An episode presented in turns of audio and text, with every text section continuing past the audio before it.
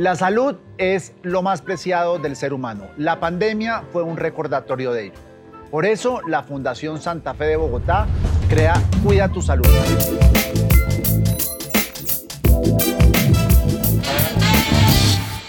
Hoy vamos a tocar un tema importantísimo, un tema que cada vez es más clave en la vida de todos nosotros, que es la nutrición. Está siendo algo que discutimos cada vez más, estamos más interesados en ellos porque sabemos que la nutrición, una buena alimentación, es buena para nuestra salud. Con nosotros está la jefe Claudia Briseño, una experta en el tema de nutrición a la que le vamos a preguntar de todo. Jefa Briseño, bienvenida a Cuida tu Salud. Muchas gracias, gracias por la invitación precisamente a hablar de ese tema tan apasionante como es la nutrición. Desde luego que es apasionante, pero tengo que decirle algo. Estoy tremendamente asustado de que después de esta conversación usted me diga que no puedo comer azúcar, que no puedo comer choco crispies, que no puedo comer arepa con mantequilla. ¿Es así de radical este tema de la nutrición? No, para nada, no te preocupes porque realmente la nutrición es algo que uno puede estabilizar muy bien es un equilibrio realmente. Uno existe el no ni el sí, existe es el punto medio, el equilibrio en la nutrición. ¿Qué es lo que sucede? Que uno tiene que aprender a pensar para comer, ¿sí? No mucho, no poco, ¿sí? Todo tiene como una norma y un fin. Entonces, si yo sé que debo consumir ciertos alimentos, ¿hasta cuánto debo consumir de eso? No es, por ejemplo, lo que tú acabas de decir, del cereal, del chocolate. No es no, es que tanto, que tan frecuente o que tan seguido lo debo comer y en qué cantidad, ¿sí? Nosotros tenemos en nutrición el principio CESA que es completa, equilibrada, suficiente y adecuada. Y ese principio se debe cumplir siempre en la alimentación. Repitamos que lo dijo muy rápido. Ah, ok. Proceso CESA. El proceso CESA es completa, equilibrada, equilibrada, suficiente, suficiente y adecuada. Y adecuada. Vayamos por partes. ¿Qué es completa? Completa significa de todos los alimentos en general. ¿sí? Es decir, yo no debo sacar ningún alimento de mi ingesta alimentaria o de mi consumo de alimentos. ¿sí? Quizás debo consumirlo menos frecuente o quizás debo aumentarlo dependiendo de mi necesidad o de la necesidad de la persona. Equilibrada. Equilibrada, ¿qué quiere decir? Que en una comida o en un tiempo de comida, llámese desayuno, llámese almuerzo, comida, debe ir de varios nutrientes. Es decir, yo no debo consumir en el almuerzo solamente proteína, sino que el plato ideal sería una porción de proteína, una porción de alimento regulador como una ensalada o una verdura y una porción de un alimento energético como un farináceo, ¿sí? Arroz, papa, plátano, ah, ¿sí? Que es lo que nosotros llamamos harinas. Para nosotros son farináceos, pero realmente son las harinas, ¿sí? Claro, depende del requerimiento del paciente. Si un paciente no requiere harina en el almuerzo, debe consumir entonces un alimento regulador, llámese verdura, ensalada, la proteína y quizás puede incluir fruta. Porque dice que quizás puede incluir fruta, porque no Porque no necesariamente se requiere dependiendo de la persona. Pero la fruta sí es necesaria. Pero la fruta sí es necesaria. Miren, todo lo que hemos hablado en los últimos años de nutrición nos dice que debemos consumir la fruta en porción y evitar los jugos. Los colombianos somos muy de jugos, por cultura, claramente. Sí, usted ya me eliminó el jugo, que me encanta el jugo de patilla. Yo lo sabía, sí. Pero no es para eliminar, disminuir. Disminuir. ¿sí? Es decir, si yo estoy acostumbrado, ejemplo, en mi casa a consumir cinco vasos de jugo al día, ven, bajémosle al consumo de jugo, aumentemos el consumo de agua pura, porque hasta de pronto no consumo mucho, consumo, pues no tengo un buen consumo de agua, y incrementemos más bien el consumo de fruta en porción. ¿Por qué? Porque la fruta en porción tiene vitaminas, minerales, fibra, que es tan importante también para la regulación del hábito intestinal. Yo sí, yo sí he oído que los nutricionistas recomiendan bajarle al consumo de jugo pero, pero, pero ¿por qué? Yo entendería si yo cojo una patilla y la echo en la licuadora, sigue teniendo los mismos nutrientes. Los mismos, nutrientes. Entonces, ¿por qué me está diciendo que le baje al jugo? ¿Pierde nutrientes? Hay una, hay una cosa importante. Uno sí pierde nutrientes al licuar o al procesar la fruta. ¿Por qué? Porque las vitaminas y minerales son muy sensibles. Entonces, si yo paso una fruta por una licuadora o por un procesador de alimentos, estoy lastimando o estoy disminuyendo el aporte de vitaminas y minerales. La fibra ya no existe, porque ya la eliminé. ¿Qué me queda en un vaso de jugo? Fructosa, que es que el azúcar natural de la fruta. Entonces realmente cuando yo estoy consumiendo jugo, estoy consumiendo una carga de fructosa, es decir, de azúcar. Y eso sin contar que la adición de azúcar. ¿sí? sí.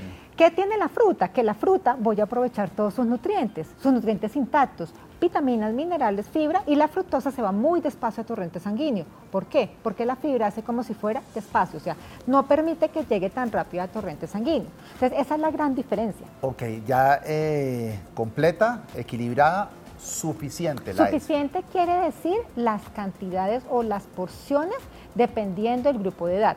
Entonces no es lo mismo la porción de un chiquitín de 5 años a un adolescente de 15 años, a un joven adulto de 25 años. O sea, la porción depende del requerimiento. De 43, como yo. Totalmente de acuerdo. Exactamente, entonces la porción es lo que hace que sea suficiente, ¿sí? ¿Deficiente para quién? Para cada individuo, ¿sí? uno no debe generalizar. Usualmente lo hacemos nosotros los nutricionistas, pero por grupos de edad uno puede estandarizar las medidas, ¿sí? Por eso es que en los colegios o en los lugares donde manejamos, digamos que población que tiene diferentes edades, existen unas minutas patrón, que se sabe cuál es la porción dependiendo del grupo de edad.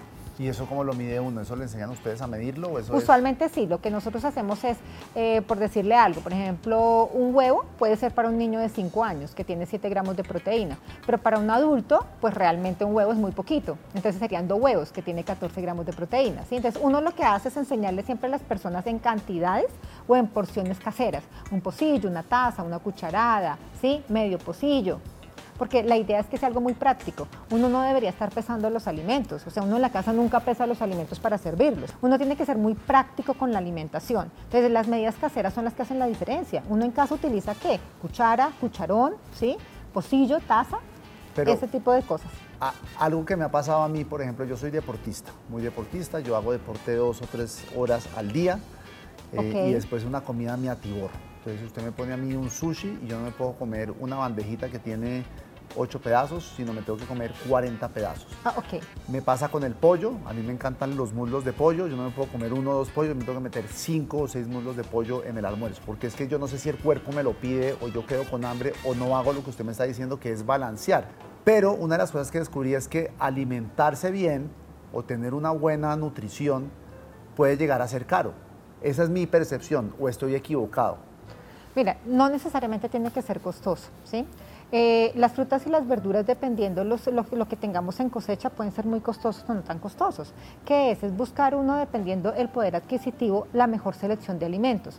No necesariamente alimentarse sano es costoso, ¿sí? Lo que pasa es que tenemos que tener conciencia de la alimentación y poder saber determinar qué alimentos voy a colocar en la canasta familiar, ¿sí?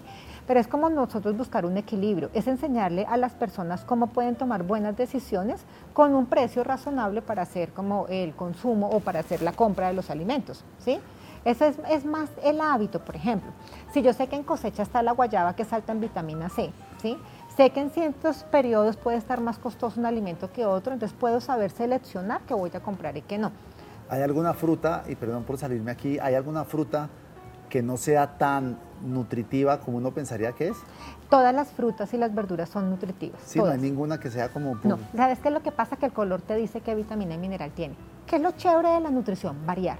Cuando uno varía los alimentos, hace un complemento nutricional, un pool nutricional. Entonces la gente dice, es que yo como harina. Sí, el arroz todos los días, ven, varía, porque el arroz tiene otros nutrientes, pero la papa tiene otros. Entonces, claro que me estoy comiendo una harina, que es un aporte energético, pero hay unos nutrientes pequeños, que son los que nosotros llamamos micronutrientes, que no están en todos igual. ¿Qué pasa con las frutas? Si yo estoy hablando, por ejemplo, de papaya, la papaya es naranjada, por lo tanto tiene vitamina A pero la naranja es amarilla, tiene vitamina C. Y así pasa con todos. El kiwi es verde, la fresa es roja. Entonces, ¿qué es lo que uno hace? Les enseña a las personas es que varíen los colores. Porque al variar los colores, uno lo que hace es mejorar el aporte nutricional. Pero porque hay algunas personas, o yo he leído y leí mal de internet, que no es una recomendación, uno tiene que ir a, fuentes que sepan de esto de verdad, que cuando uno se sirve fruta, no debería mezclarla que ah, debería tomarse una fruta de un solo, de un solo color. De un solo color. Mira que hay muchos mitos en nutrición y dentro de los mitos en nutrición está ese, que no se deben combinar las ácidas con las dulces y que solamente debe ser una porción o que no se deben comer frutas en la noche. Eso no es cierto. ¿Sí? Realmente uno puede combinar muy bien las frutas. La ensalada de frutas, por ejemplo, es un complemento nutricional buenísimo. ¿Por qué? Porque estoy ¿qué? mezclando vitaminas y minerales diferentes. O sea que realmente es un buen aporte nutricional. No es cierto que yo no las pueda combinar, no es cierto que yo no pueda consumir frutas en la noche. ¿Qué es lo que pasa? Que si yo consumo una cantidad muy grande de fruta es diferente, ¿sí? Entonces, toda nutrición tiene que ser un equilibrio. Si yo consumo tres tazas de fruta en un solo momento, pues estoy dando una carga de fructosa, por ende no es lo indicado, pero no quiere decir que no lo pueda comer. ¿Qué tan avanzado cree que estamos en Colombia en el tema de la nutrición? Yo sí, yo no sé si es por la edad también que conforme uno se va haciendo mayor, se va interesando más por estos temas, entonces lo van rodeando más. Em, canales de información sobre nutrición o si realmente los colombianos estamos tomando más conciencia en, torno a la en torno a la alimentación. Yo pienso que las personas están eh, preocupándose un poco más por la nutrición, ¿sí? Y por la nutrición saludable y balanceada. Yo creo que las enfermedades nos han llevado a preocuparnos precisamente por eso. Mira que por ejemplo que ahora el ejercicio, hay digamos que más conciencia del ejercicio, al mismo tiempo hay un poco más de conciencia de la alimentación. Entonces la gente quiere realmente buscar buenas alternativas de alimentación, no solo para cada uno, sino para su familia, ¿sí? Para los suyos. O sea que sí realmente están creándose estrategias para eso. Perdón, se me quedó de César la A. Ah, ok, ¿sí? Adecuada. Adecuada. ¿Qué significa adecuada? diciendo todo Exacto, pero la adecuada es para el momento específico actual. Tú dijiste algo muy importante y es que tú eres deportista. Si yo hoy voy a hacer tres horas de actividad física, mi requerimiento nutricional hoy es diferente a ayer que no hice ejercicio. ¿Sí me entiendes? O sea, depende el día en que yo esté. Ejemplo, si una mujer en gestación está en su último trimestre de embarazo, no es igual el requerimiento nutricional a su primer momento del embarazo o su primer trimestre. El adecuado significa para el momento actual del individuo. De que yo muchas veces le digo a los, sobre todo a los estudiantes jóvenes que están empezando universidad, eh, cómo la, alimentación también se gasta mucho a nivel académico, ¿sí? Yo también tengo que consumir alimentos de una forma adecuada para que precisamente la parte académica también tenga un impacto importante, ¿sí? Porque muchas veces los estudiantes se encierran a estudiar y se les olvida la hora de la comida, como que olvido que tengo que comer, ¿sí? Tú dijiste algo muy importante ahí y fue eso. ¿Qué pasa si yo tengo mucha hambre y siento que el cuerpo me pide? Sí es cierto. Usualmente el cuerpo pide lo que a uno le hace falta. Cuando uno tiene un antojo, no es que, ah, me antoje de. No, quizás una deficiencia nutricional. Pero bueno, hablando de temas concretos y respuestas concretas, ¿el azúcar es bueno? Mira, el azúcar es un alimento, o, hace parte de la alimentación. No es ni bueno ni malo. ¿sí? El problema es que los alimentos no son malos, los alimentos son muy importantes para nosotros. Por ejemplo, yo a un niño no le puedo quitar el azúcar si no hay necesidad de quitarlo. ¿Qué es lo que tengo que hacer? Uno, limitarlo, y dos, enseñar a consumirlo. No es cero azúcar, ¿sí? Claramente nosotros tenemos que evitar el consumo de azúcar, ¿sí? Pero es que hay alimentos que ya de por sí tienen azúcar en su, digamos, por ejemplo, la fruta. La fruta ya tiene fructosa, ¿sí? Entonces ahí ya va la fruta. Pero los dulces, por ejemplo. Los dulces hay que, digamos que no debemos incentivar el consumo de dulce, ¿sí? ¿Por qué? Porque es que si no llama más la atención consumir dulce. ¿Qué pasa? Es diferente, por ejemplo, un sábado, un domingo, compartamos un postre, un bizcocho, un dulce, algo en general sí, pero no que se cree el hábito del dulce, ¿sí? ¿Por qué? Porque si no empezamos a dejar alimentos que son de mayor valor nutricional por el azúcar. Como los procesados, las papas como y demás también. Todo eso, además porque es que nos hemos vuelto también muy dependiendo de lo listo. ¿Sí? Entonces como que queremos, en lugar de preparar, a veces obviamente también tiene que ver mucho con las jornadas de, los padres y de los adultos en general, de que llegan cansados y quizás eh, el sacar el tiempo para ponernos a preparar como que no es tan chévere, ¿sí? Pero uno puede crear estrategias para hacer alimentación muy fácil, ¿sí? Que no tenga que ser tanta, digamos, proceso, pero al mismo tiempo también que sea saludable. Entonces es como crear la conciencia de los paquetes, los embutidos, ese tipo de alimentos no sí los debe limitar, claramente se tienen que limitar, porque no son los más adecuados, como, como el azúcar, el azúcar hay que limitarlo. como la sal también. Como la sal, ¿sí? Entonces no debemos abusar de. Pero por ejemplo las harinas, que le dicen a uno que las harinas le, sacan a uno la pancita o la papada. pero, eso. pero eso tiene que ver mucho con la cantidad de la porción que consumimos. Ejemplo, si en nuestro plato principal va arroz, papa y yuca, pues claramente estoy abusando de las harinas. No es que las harinas sean malas, es que yo estoy abusando de la cantidad que yo debo consumir. Pero si yo me como una porción de harina en comida principal, no pasa nada, porque realmente estoy siendo muy equitativo en el consumo de lo que estoy haciendo. Claramente un adolescente deportista muy probablemente tiene que consumir mucho más harinas que un adulto que no haga deporte, ¿sí? Entonces va a depender, pero realmente la clave de la nutrición es el limitar, ¿sí? El no en excesos. No significa que no podemos comer nada de harinas, no podemos comer nada de azúcar cuando ya, por ejemplo, están las frutas. O sea, es saber aprender a comer y saber balancear lo que estamos comiendo. ¿Qué consecuencias acarrea una mala nutrición? Realmente la mala nutrición lo que hace es que dañemos los procesos celulares, los procesos celulares naturales de la fisiología humana, ¿sí? Y por eso se presentan las enfermedades. Ejemplo, si yo no desayuno y mi cuerpo necesita empezar a trabajar. ¿De dónde saca la glucosa? Pues porque el cerebro es dependiente de glucosa y necesitamos para poder empezar a activarnos. Entonces ahí ya estoy dañando un proceso celular importante. Pero y entonces es la, la, la, tan típica o recomendada por los, por los entrenadores el ayuno intermitente. Lo que pasa es que eso realmente es un tema muy discutido, ¿sí? y no se sabe si es cierto o no es cierto. ¿Qué es lo que sucede? Que uno tiene que ser muy consecuente porque es que en la fisiología humana tú necesitas glucosa. Entonces, si tú necesitas glucosa, pues tienes que comer claramente lo que toca es aprender a comer. Yo puedo desayunar con un alimento eh, proteico, huevo, queso, una fruta, una bebida láctea y puedo hacer que no tenga un exceso de carbohidratos en mi, alimentación, en mi consumo, como son las harinas, pero al mismo tiempo sí dar sustrato energético para mi cerebro y para mis actividades diarias, ¿sí? Porque la norma del comer cada tres horas continúa, todos debemos comer cada tres horas, porque la fisiología humana está hecha para eso, hacer desayuno, media mañana, almuerzo, once, comida cuando la gente deja mucho espacio, mucho tiempo sin comer.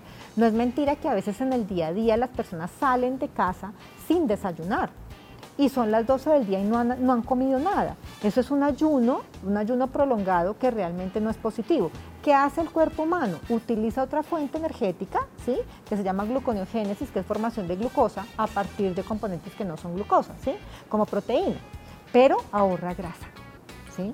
Entonces, eso no es tan bueno, porque la gente pensaría, pues si no como tanto, eh, no voy a acumular grasa. Todo lo contrario, ¿sí? Porque se ahorra grasa precisamente por dejar de comer.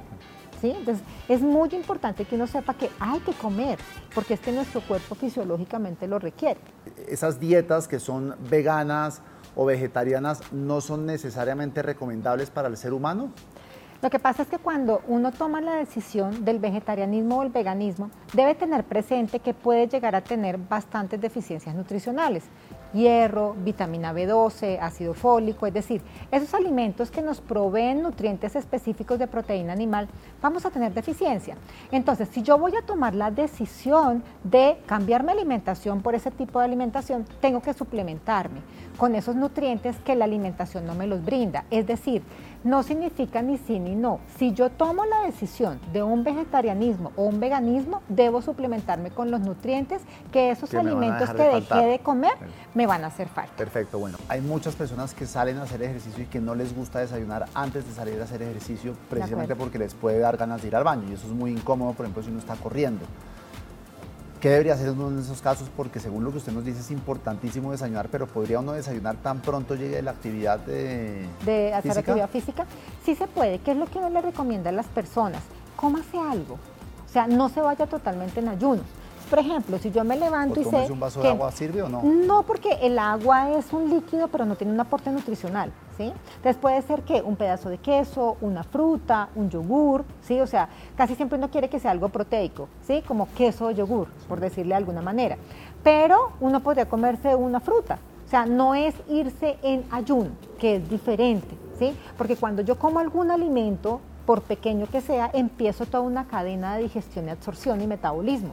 Entonces, eso tiene unos aportes nutricionales que permiten que uno no haga, digamos, utilización del músculo como fuente energética, sino que durante el ejercicio yo pueda responder y cuando llegue ya puedo desayunar. Uno, uno puede ser sano solamente comiendo y siendo sedentario o es un complemento importantísimo que uno debería tener? Actividad física, ¿sí? Es muy importante, ¿sí?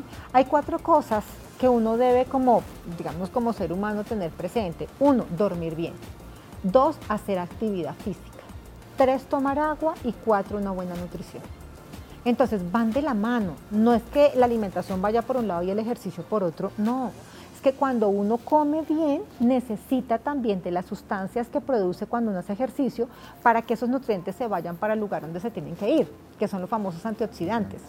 Entonces, claramente el hacer ejercicio es fundamental, pero el comer sano también, pero el dormir también, ¿sí? Entonces es un complemento.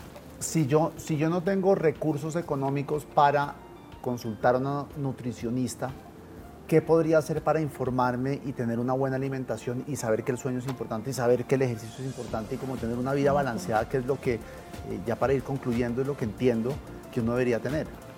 Precisamente ya ahora con tantas, digamos, tecnología, ¿sí?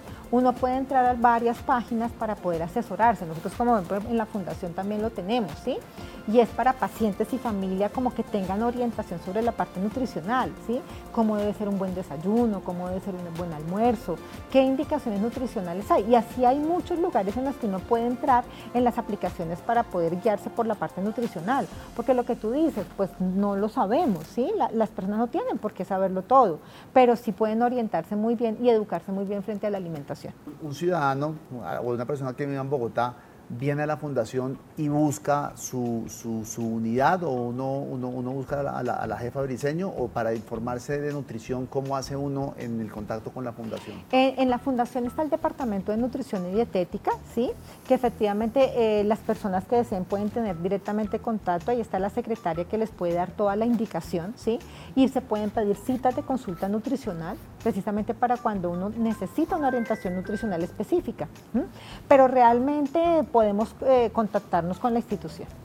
Listo, bueno, no sé si nos queda algo, si no abordamos un tema, si quisiera decir algo más. No, yo lo que pienso es que, mira, la nutrición es un tema muy apasionante, muy apasionante. ¿Por qué? Porque de la nutrición depende toda la fisiología humana. Todas las células trabajan dependiendo de lo que yo coma o deje de comer. Entonces es como pensar para comer. Yo siempre le digo a los pacientes, uno tiene que pensar para comer, ¿me lo como o no me lo como? ¿Sí? ¿Vale la pena o no vale la pena? ¿Me es, importante o no me es importante? Es que, a veces la cabeza le juega a uno. Claro, pero mira, a veces uno, uno dice eso, venga, hoy me merezco comerme esta miloja, ¿me la merezco? Sí, vale la pena. O sea, pero es que no, no merezco yo comerme todos los días en todas las comidas una miloja. Una cosa que me parece muy importante que no dejemos de lado es lo siguiente. Resulta que uno siempre piensa en qué debe comer, pero la pregunta es ¿y cómo debo comer? ¿Sí? ¿Cómo debo comer? En comedor. No es con distractores, no es con el televisor, no es con el computador, ¿sí? No es con el celular a la mano, porque resulta que se nos ha olvidado que hay unas formas adecuadas para comer. Hay que masticar despacio, hay que comer despacio, porque yo puedo llegar a repetir en su momento lo cual no es adecuado, porque como muy rápido. Y hay una señal que el estómago le manda al cerebro que le dice, ya estoy satisfecho, ya no como más. Eso no se da cuando yo como rápido. Si una persona almuerza en 10 minutos, come demasiado rápido, no está masticando adecuadamente, no está disfrutando la comida. Yo creo que además de saber comer, es también mirar cómo estoy comiendo en el momento de ese tiempo de comida. ¿sí? El comedor existe para comer, pero en muchos de nuestros hogares no se utiliza. ¿sí? es en el cuarto, es en el cuarto de estudio, es en la habitación. Entonces es como crearnos buenos hábitos de autocuidado alimentario. ¿sí? Básicamente es eso. Y eso hace que se regule mucho el hambre, apetito, saciedad. ¿sí? Muchas de las personas que comen más de lo que deben consumir es porque no tienen buenas prácticas alimentarias. ¿sí? Comen de afán, comen de pie, comen en el cuarto, haciendo otra actividad, quizás trabajando o estudiando. Eso no es adecuado porque mi cerebro no puede hacer dos cosas al tiempo. ¿sí?